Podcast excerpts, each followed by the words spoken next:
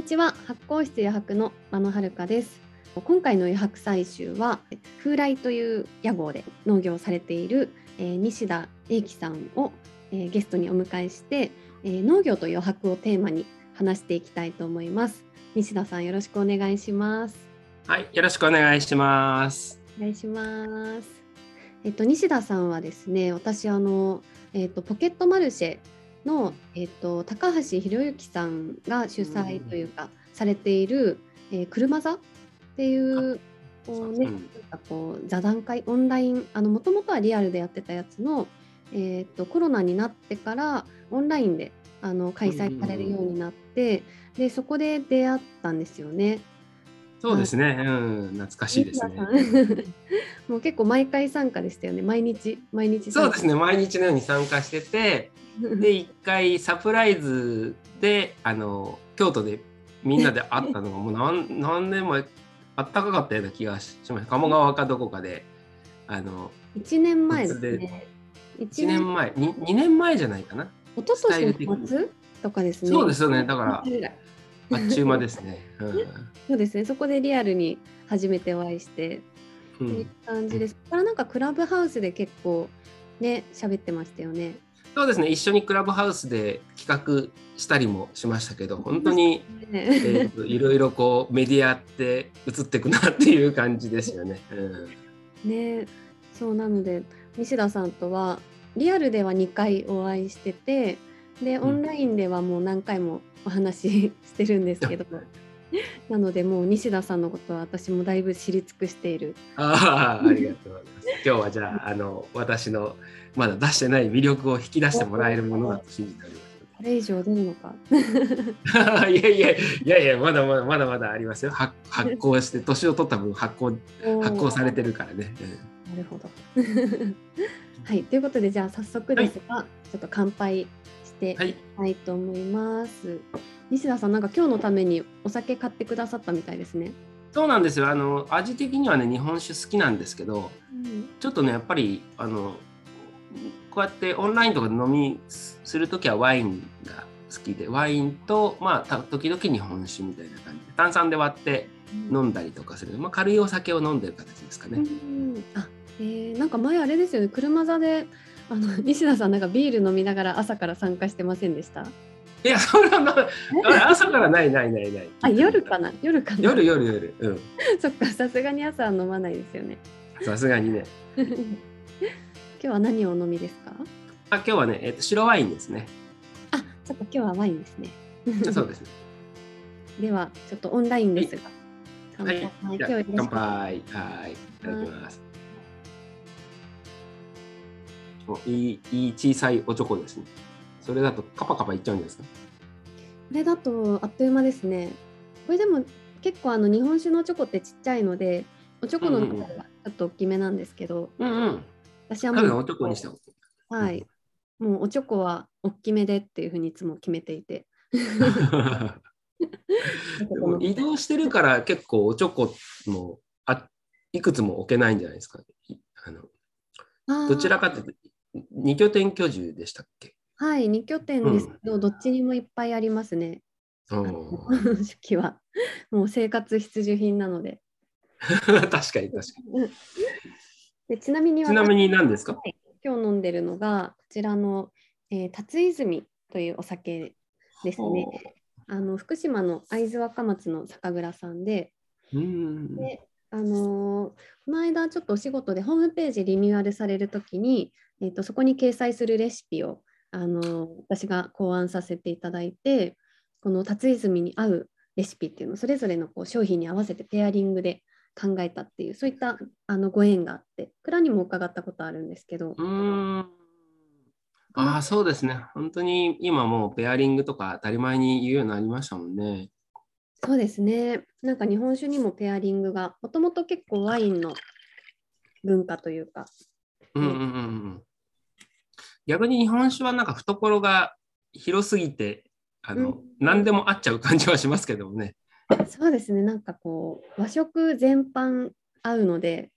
うんうん、今まではあと日本酒の味にそんなになんだろう個性が昔はそこまでなかった、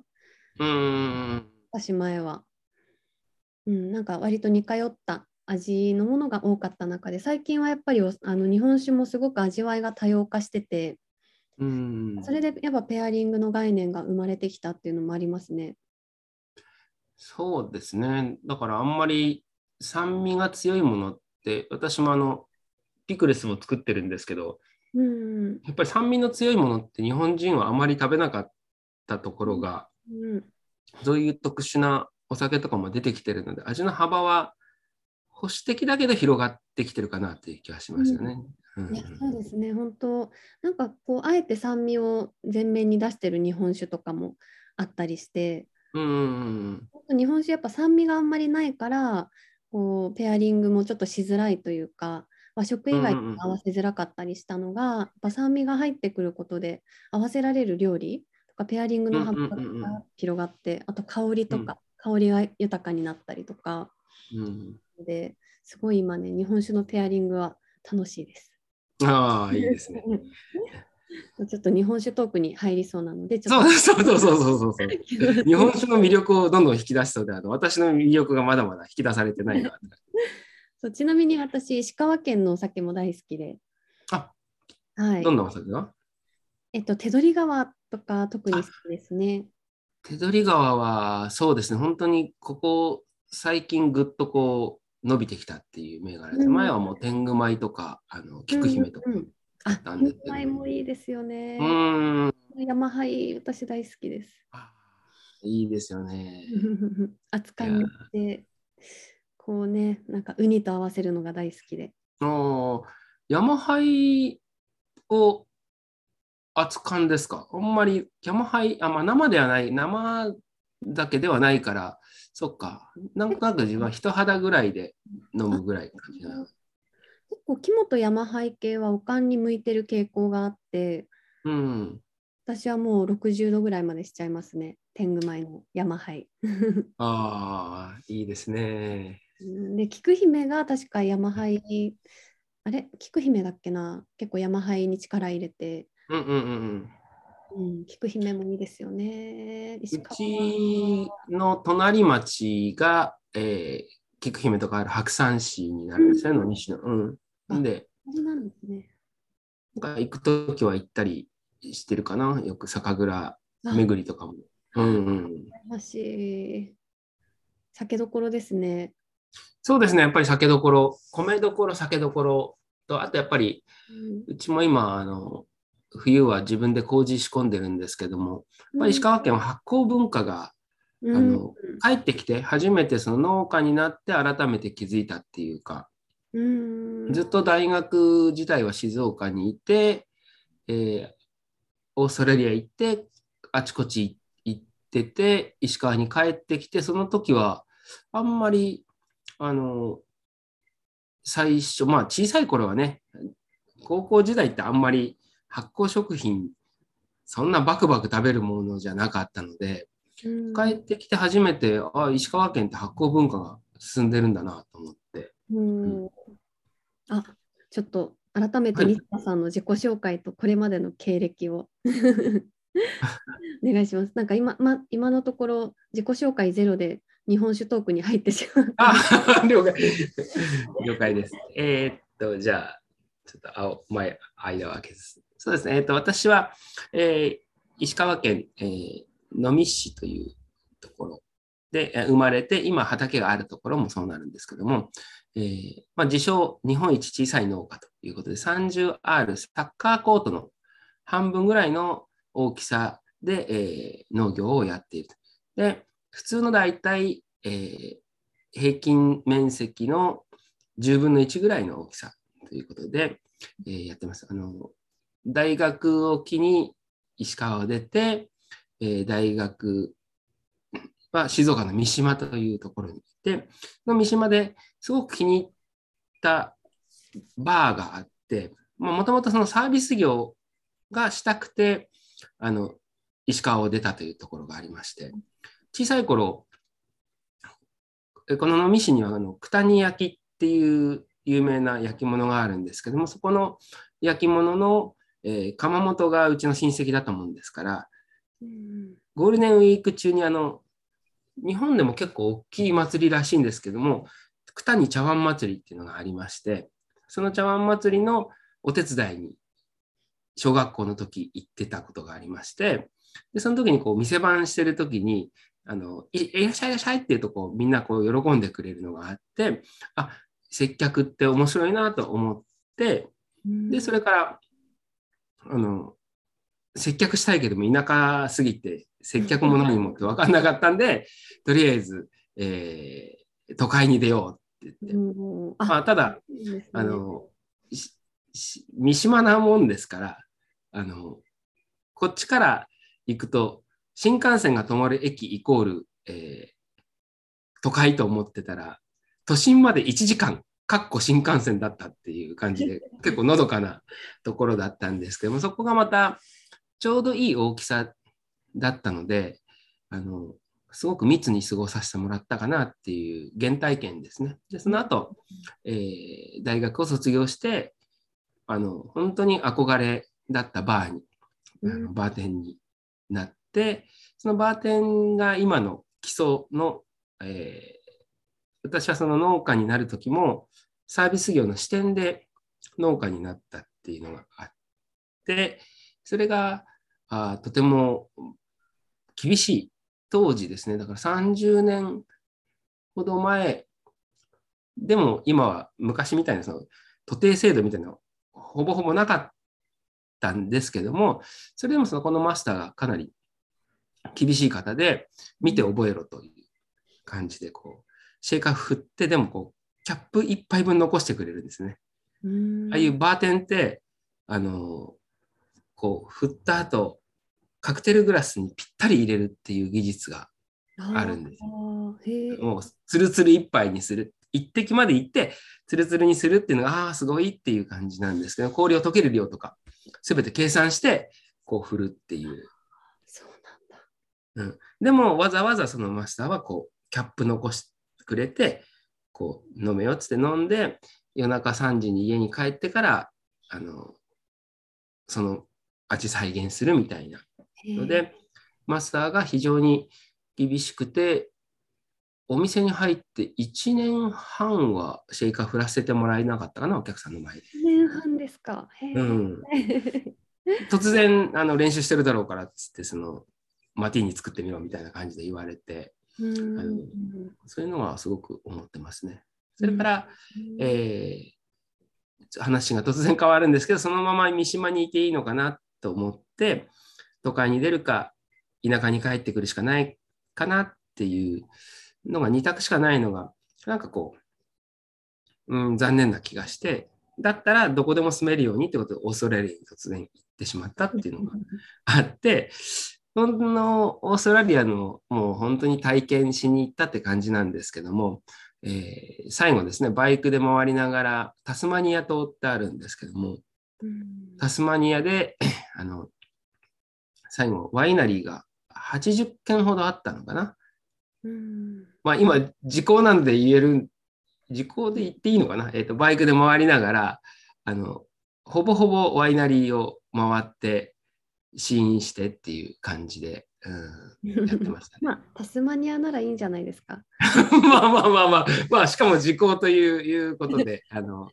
日本人って行くと、なんかこう、なんか、お日本人が来たっつって、なんか、うちのワイン日本に売りたいんだけどとか言われながらも、うん、まあまあ、あの私全然一般、一般の人ですみたいな感じでやったけど、うん、とても、そこのオーストラリアでの体験が、今農家になってる原体験というか、本当にオーストラリアの農家さんが自信持って農業やってて、私自身、兼業農家の息子ではあったんですけども、あんまり、あの、農業って社用産業だなと思ってたら、そのオーストラリアの農家さんは、俺たちがいなかったらこの国植えるんだみたいなので自信を持ってやってて、うん、ああ、こんなにこう自信持ってやれる仕事なんだなっていうのはちょっと残ってるっていうのが一つあったかな。で、えー、あともう本当にいろいろこう地方から情報発信したりとか、逆にその、これはもうよく言ってるんですけども、帰ってきて調べたら、日本の農1個あたりの農家と比べて、オーストラリアの農家って農地が1308倍違うんですよね。それ結構衝撃的な値ですよね。そう、だから、もうこれはもうかなわんなと。規模拡大ではかなわんなっていうのは身に染みついて帰ってきたっていうのが、あの今やってる農法スタイルの一つでありますかね。その代わりその農家さんに言われたのが、あの、日本は兼業農家とかができるって素晴らしいよねって。都市部と近いとか、人口密集地と農地が近い。自分たちはもう、えー、人口5000人の町出るのに片道3時間かかるんだっていう話されてて、なんかそれが日本のあの良さだなと思って、で、帰ってきて、やっぱりサービス業といえばホテルマンでしょ。ということで、ホテルに入ったんですけども、何も知らなかったものですから、あの、フロントマンとして磨かれるはずだったのに入ったところはビジネスホテルで、そのビジネスホテルが、これはまたあの人数が少ないところで、今みたいにインターネットあの予約が入る前だったので、電話で注文あの予約を取るスタイルだけど、ビジネスホテルっていう感じでやってたもんですから、その中のえー、半年経ってから支配人やれってことで支配人やって、そこで、でも今思うと、えー、と経理と人事と、あとクレーム対応を覚えて、30の時に帰ってきて、で、食べることが好きで、飲食やりたいなと思ったけども、一番最初の話戻るけども、あの、田舎すぎてできないんで、どうしようかな。でも食材は なんか育ててみたいっていうか、その、思ったのが、その近所で、うちの斜め前の、えー、家庭菜園やってるとこで、きゅうりとかトマトがバンバン取れてるのに、お店行ったら、あの、石川県産って並んでなかったんですね。うん今みたいに直売所もなかったので、なんでだろうと思って、で、それが逆に、じゃあ、サービス業の視点で素材から育てるっていう逆算していくと面白いんじゃないかなっていうので農家になろうっていう一つのきっかけで、うん、でも相談行くとまあ大抵あのその甘いもんじゃないっていうふうに言われてさてどうしようみたいな感じで。でもまあなんとか今、えー、農家になってこれで22年やれてるかなという感じですね。22年。すごいですね。そうですね。だから気づいたら22年って感じですよね。うん、じゃあ結構、あれですね、大学時代はどどんな大学行かれてたんですか？いや 今思うと何してたんだろうな。あの 国際関係学部というですね、すごくふわっとしたところで、あの大学も授業はギリギリ単位を取りながら、うん、あの、でも、学祭実行委員長みたいなのをさせてもらって、あの、くら、なんかね、えー、っと、今よりも、なんとなくこう、高校に近い感じって言っていいのかな、クラ、クラスのちょっと一応その、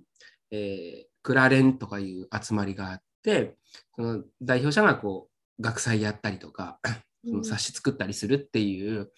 えー、団体があって、そこに入って、ほぼほぼそこで、あの学生なのに、うちから米を送ってくれるので、うん、あのその物質物質みたいなところに炊飯器持ち込んで、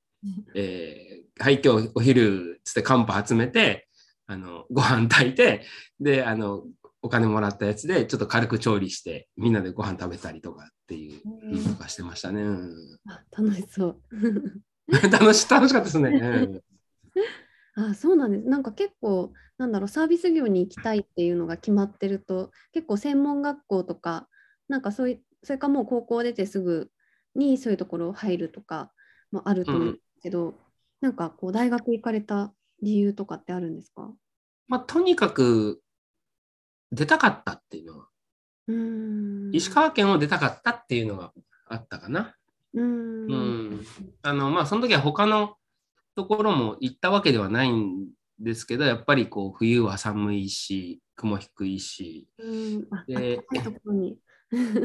うん、とにかく出たいが最初で出れるんだったら自分の成績で行けるとこだったらどこでもいいみたいな感じのイメージであったかな。あとは多分その時も専門学校とかいろいろあったと思うんですけどうん親があの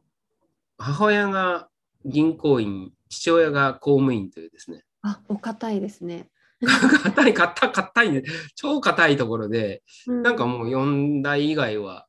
ないっていう選択肢だったかな。うん、で、私的には、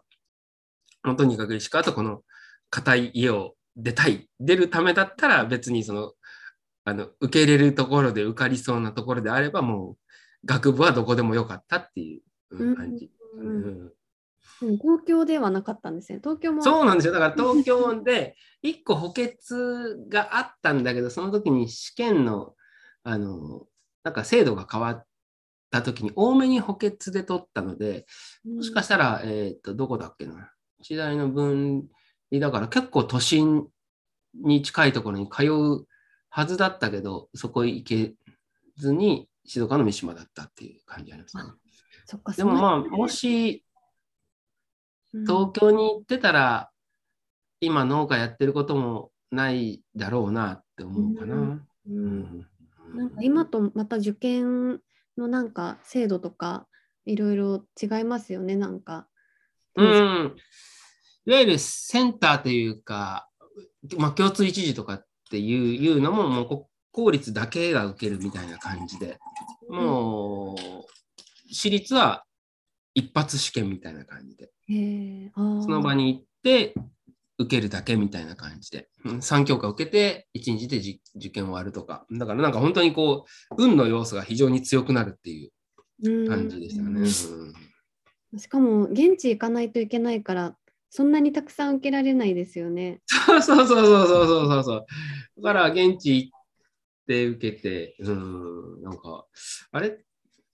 思ったより田舎だなと思ったけど、まあまあいいかとか思って受けたりもしてたかな。へえそっか。なんか意外とその辺の話聞いてなかったなと。そうですね、あんまりそこまで、あの、うちも、まあ、本出したりしてるっていうのはあるので、農業の農業、特に経営の方に話が、うん。あの、よく出させてもらったり、講演するときってそこなんですけど、うん根本は、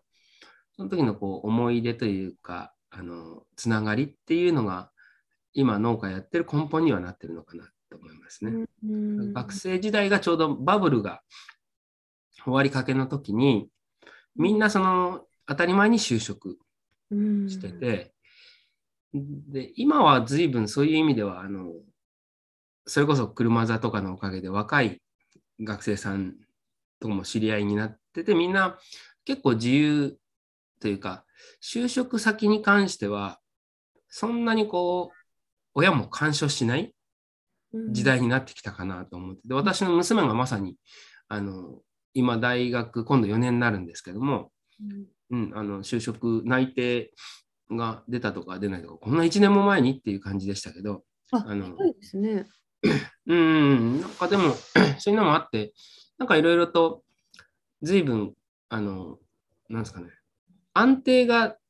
どこが安定か分かんなくなってきたっていうのはあるかな。うん。うん。でみんな自分たちの頃はもう証券会社とか銀行に入って、うんほぼほぼ一人ももう残ってないかな。うん、うん。で、その時になんか漠然とした不安があって、このままこの国行けるのかなとか、うん。なんか考えすぎだったかもしれないけど、本当にふわふわしてるなって思って漠然とした不安が今多分農家になってるっていうのは表面上はよくサービス業の視点から見たらあのビジネスチャンスがあるっていうふうには言ってるんですけども、まあ根本はなんかこう大丈夫かなこの国はっていうか大丈夫かな自分はっていうのがあって。オーストラリアに行った時にまさにそれがあの顕在化したというかうん。あの日本であの人生活力あるねってイコール経済力。今はまあそうなってないかもしれないですけど時に、オーストラリアでお父さんといえば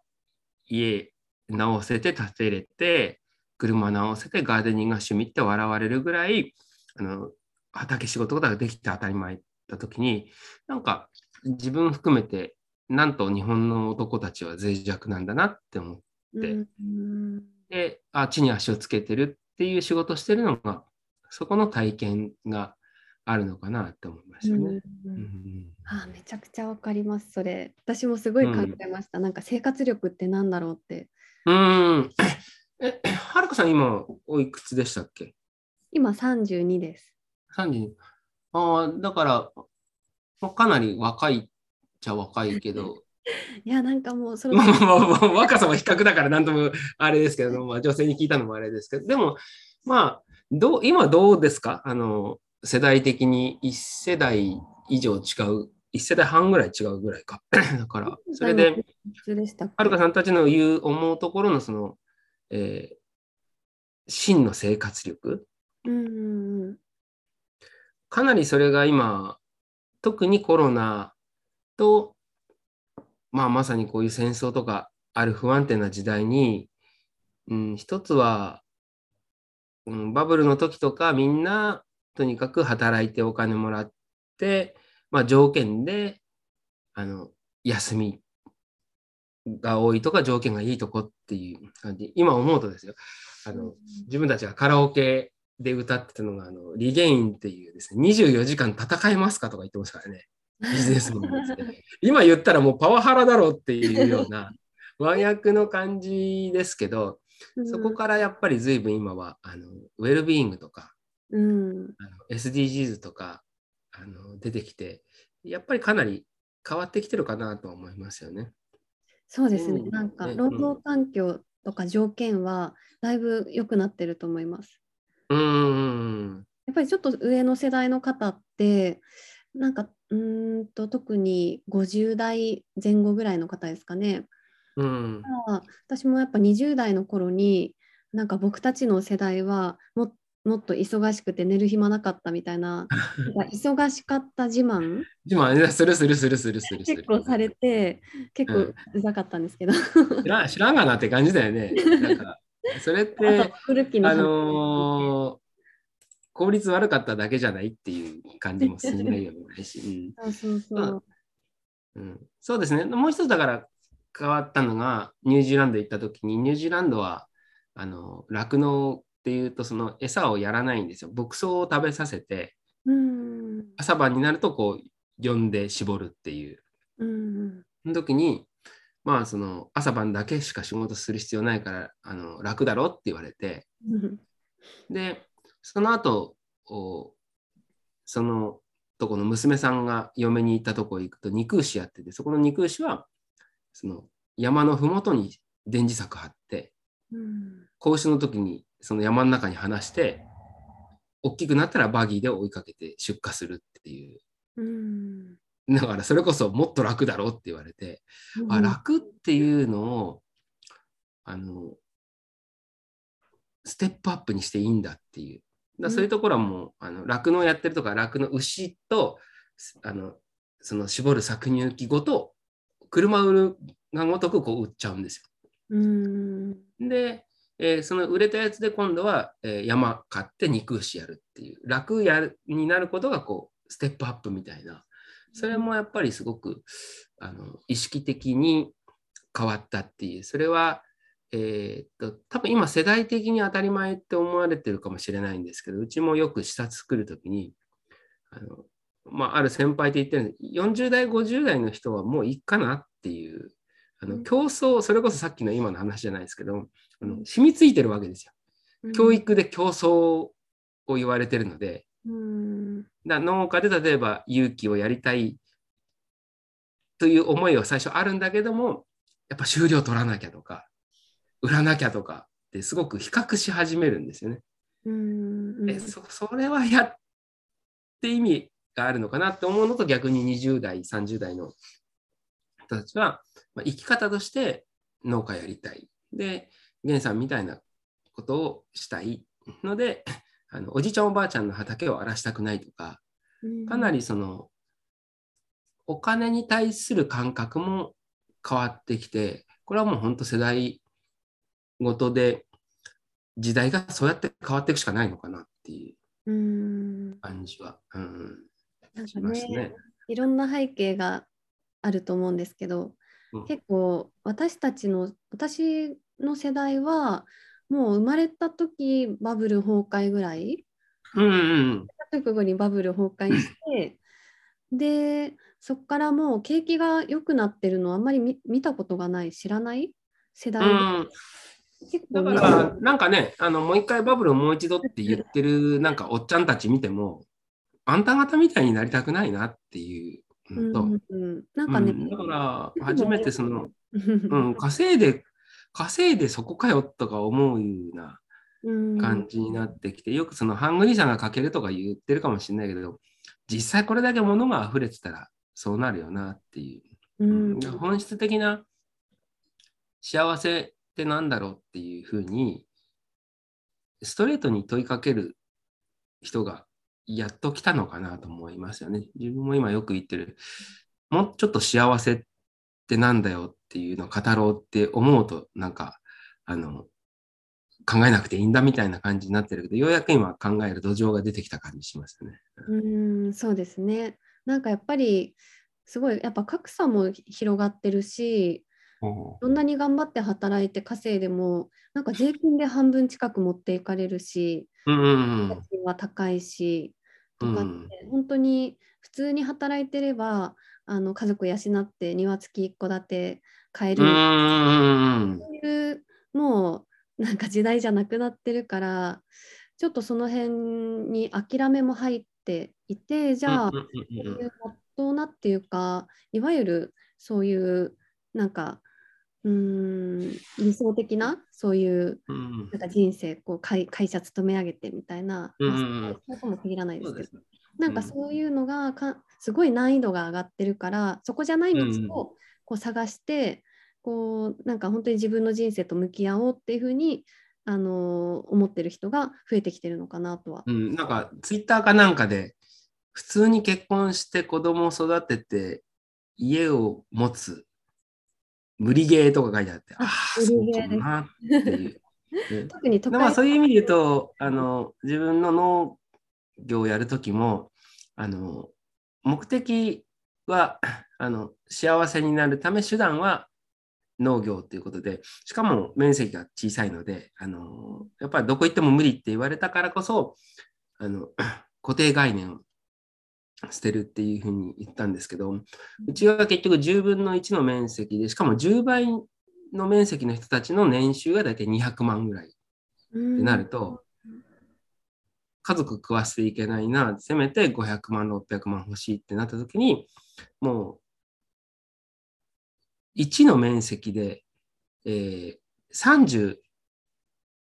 面積あたり取らなきゃいけないくなった時に、まあ、発想を変えるしかないなっていうことで、うちはもともと、えー、っと、風来っていう名称でやってて、前は無農薬野菜風来って言ってたんですけども、うん、今は菜園生活風来って変えたんですね。うん、で、もう今もう、あの無農薬、有機自然栽培いろいろありますけど、そこのカテゴリー分けしてる時代ではなくなってきたんじゃないかと。うん、うん、で、えー、っと、その農法の中でもね、あの、勇気の中でも安全なものと、硝酸体窒素が高い安全じゃないものもあるし、こう、同じカテゴリーの中で言えなくなったときに、じゃあ、風来さんの、自分はその源さんって名乗ってるんですけども、源さんのって野菜であったら、その無農薬とか自然栽培とか超えて美味しいよねとか安全って思ってもらおうっていうのがあの、勇気ジャス法が自分が収納した時にちょうど出てきて、でそれまでの勇気っていうと、こう自分たちで堆肥を作ってやるっていうのが一般的だったんですけど、有機ジャス法が出てから有機ジャス認証農薬とか、有機ジャス認証肥料っていうのが出てきて、もちろんそれを使うのもコストもかかるし大変なんですけど、それまでの手作りしてきた有機と、この買ってきて使うのと、で、虫が出たら対処療法として有機ジャス認証農薬使うのと、今までの栽培と違うんじゃないかな。あ、何が違うんだと思って、それが一つあって、あの、もう、源さんっていうのは最初から、あの、名乗ってたんですけども、あの、その源さんのが書いてある、まあ、いわゆるその時はマーケティングとか一切習ったことないんですけども、あの個人を出していかないと逆に無理だろうと思って、うん、あの一番最初の頃は無農薬野菜塩。まあ、その時はもう、あの、今、今どっちにしろ表示法でできないんですけども、野菜塩、白菜キムチとか書いてあったのが、今は原産の白菜キムチ。ラベルにでも原産のって書いて。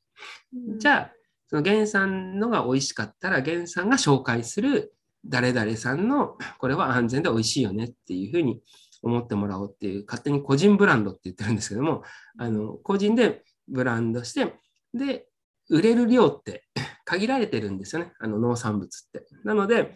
あの、マスメディア、マスメディアあの、マスで売る必要がないわけですね。マーケティングって何で必要かっていうと、あの、より多く売るために必要なわけじゃないですか。うん。うん、だから例えばでも、えー、っと、イオンとかセブンイレブンと対抗する必要がないわけですよ。取れる量が限られて。で、それをより、より、あの、高くとは言えない。より、うちにとって利益率がある形で売れるのが一番いいので、それだったら、じゃあ、あの、風来さんのっていう、ちなみにその風来っていう名前も、えー、っと、うちの親父は西田なんで、あの、西田農園とかね、えー、あと、英気なんで、丸栄農場がどうだって言われて、うーん、と思った時に何を思ったかって言ったら最初からうちはその、あの、漬物のための素材を育てるっていうところから来てたので、うん、じゃあ、えー、あとその、もともとやっぱりいずれ飲食したい。その当時は、えーと、あまり農家民宿農家レストランっていう発想自体が世の中もなかったんですけど、うん、まあ、自分のところでいずれやっぱり飲食がしたいっていうのがあったので、えー、何にでもなる名前にしたかったんですね。うん。うん、例えば何々、何々農園ってしちゃうと、もう固定概念化されるじゃないですか。じゃあ何々野菜育てて売ってるのねって。うん、だそれはそれでプロとして、プロとしての覚悟としては必要かと思うんですけども、私の場合は、あの逆に風来だったら、例えばそのえー、もちろんその無農薬野菜風来とか、えー、漬物や風来でもいけるけども例えば、えー、喫茶風来とかビストロ風来とか、えー、何にでも上に何がついてもおかしくない名前にするっていうのがちょっと目的。でできた名前なんです。ビストロ風来かっこいいですね。そうそうそうそう、ビストロ風来、喫茶風来、あと民宿風来もいけるし、全部いける。うん、何でもいける名前、何がついてもこう座りがいい名前っていうのが一番基準で決めて、うん、そういう意味では百姓っていうのが今の時代、うん、まさに求められてるのかなっていうのはさらに思うかな。百姓ってもともとリスクの分散のために生まれた言葉なので、田んぼするなら畑しろと。冬はなお雨、漁に出ろっていう。で今の社会っていうのは、まあ、漠然とした不安から農家になったって言いましたけど、やっぱり東京キー局のラジオを聞いてると、毎朝のように人身事故で電車が止まってるとかっていう、こんなリスクの高い社会ってないと思うんですね。それは、もうお金がないと衣食住、エネルギー、医療、うん、得れないので、うん、会社クビになったらどうしようって絶望するけど、現物で職を得れる手段、それはその決して、あの、直接別に農業やれっていうことじゃないんですが、こっちもし辞めさせられてもこういう技術があるよっていう、その、本当の意味の生活力が、技術として例えば、どこ行っても雇われる技術でもいいし、でも従属すると、やっぱりそこに使われる。でも、何かあった時に、いざとなったら田舎に帰ると、その、ローンのない家と食べ物があるところにいつでも帰れるって安心感があると、社長辞めますとかって言えるんだけど、今はその全てないまま、真の生活力がないでいると、もう従うしかない社会なのかなと思うので、そういう意味で言うと、その、なんかこう、普通に仕事しながら 手に職つけといて、例えば50過ぎたり60になった人たちが、その農業までいかなくても、あの脳を一つのその手段としてあるっていう、その本当のその安心感っていうのが、買えば大した金額じゃないかもしれないけど、やっぱり自分で育てた大地に足をつけて収穫できたっていうのは、あのむちゃくちゃ強いので、そういう意味でのあの百姓的能を広めたいっていうのがあって、それが一つの風来っていう名前であったり、源さんっていうのはまあ実は大学時代の落語部の講座名から取ってるんですけども、そうなんですね。落語部は、まあまあ、サボサボり、あの、受験部ぐらいしか言えないですけどね。あの、そこから取って、別に意味はないんだけど、まあ、あの、覚えやすい名前でっていう形ですかね。うんうん、ええ、落語部だったんですね。あ、そうそうそうそうそう。なるほど。いやその辺の話はちょっとがっつりあの2本目の方でしていきましょうかね。あそうですね。はい、気づいたら、えっと、今40分ぐらい話してるかな。そうそうそうですね。そうそうそうそう。うん、なんかこの調子だと多分いつも通り1時間ぐらい喋るんですけど、あの、うん、今回でこの余白ラジオも6回目かな、うん、になって、やっと私もあの時間を意識するっていうのができ始めた。自分もあのあのままベラベラ行こうと思ってたんだけど、こう今 メッセンジャー見たら、あ、風来や源さんの由来って書いてあるから、そうだそうだそうだそうこれをちょっと戻さなきゃと思って戻してみました。なかなかいい感じの配分で来れたので、ちょっとこのね、日本プロプロですから。だけど。じゃあ2本目、えー、じゃあちょっとこうトイレに行ってきて、2本目は、これですね、気づいた人。これやっぱりいいですね、気づいた人、仕事と。西田さん、一旦まだこのレコーディング続いてるので、一旦あ、了解了解了解。1回目切りますっていうところを 言って、2本目、今回2本撮りなんですが、ちょっとこっそり2本目に行きましょう。と、はい、いうことで、じゃあ一旦あの締めましょうかね。はい、はい、西田さん、あのたくさんいろいろお話しいただいてありがとうございました。ちょっと2本目に余白を残してあの1回目は終了したいと思います、えー、お聞きいただきましてありがとうございましたどうもありがとうございました。